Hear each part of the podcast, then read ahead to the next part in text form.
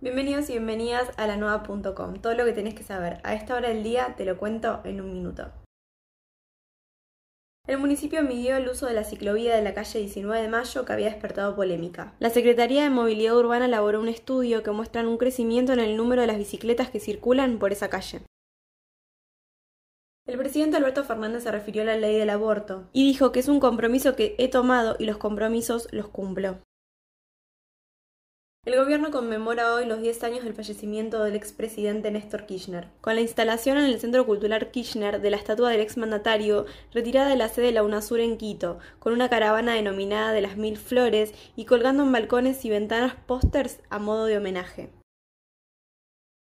Parece haber un circuito, dijo el fiscal sobre los policías detenidos por extorsión en Punta Alta. Mauricio del Cero estuvo a cargo del operativo que derivó en la aprehensión de Pablo Lacasa y Maximiliano Doreste, quienes estaban acusados de exigirle dinero a un colega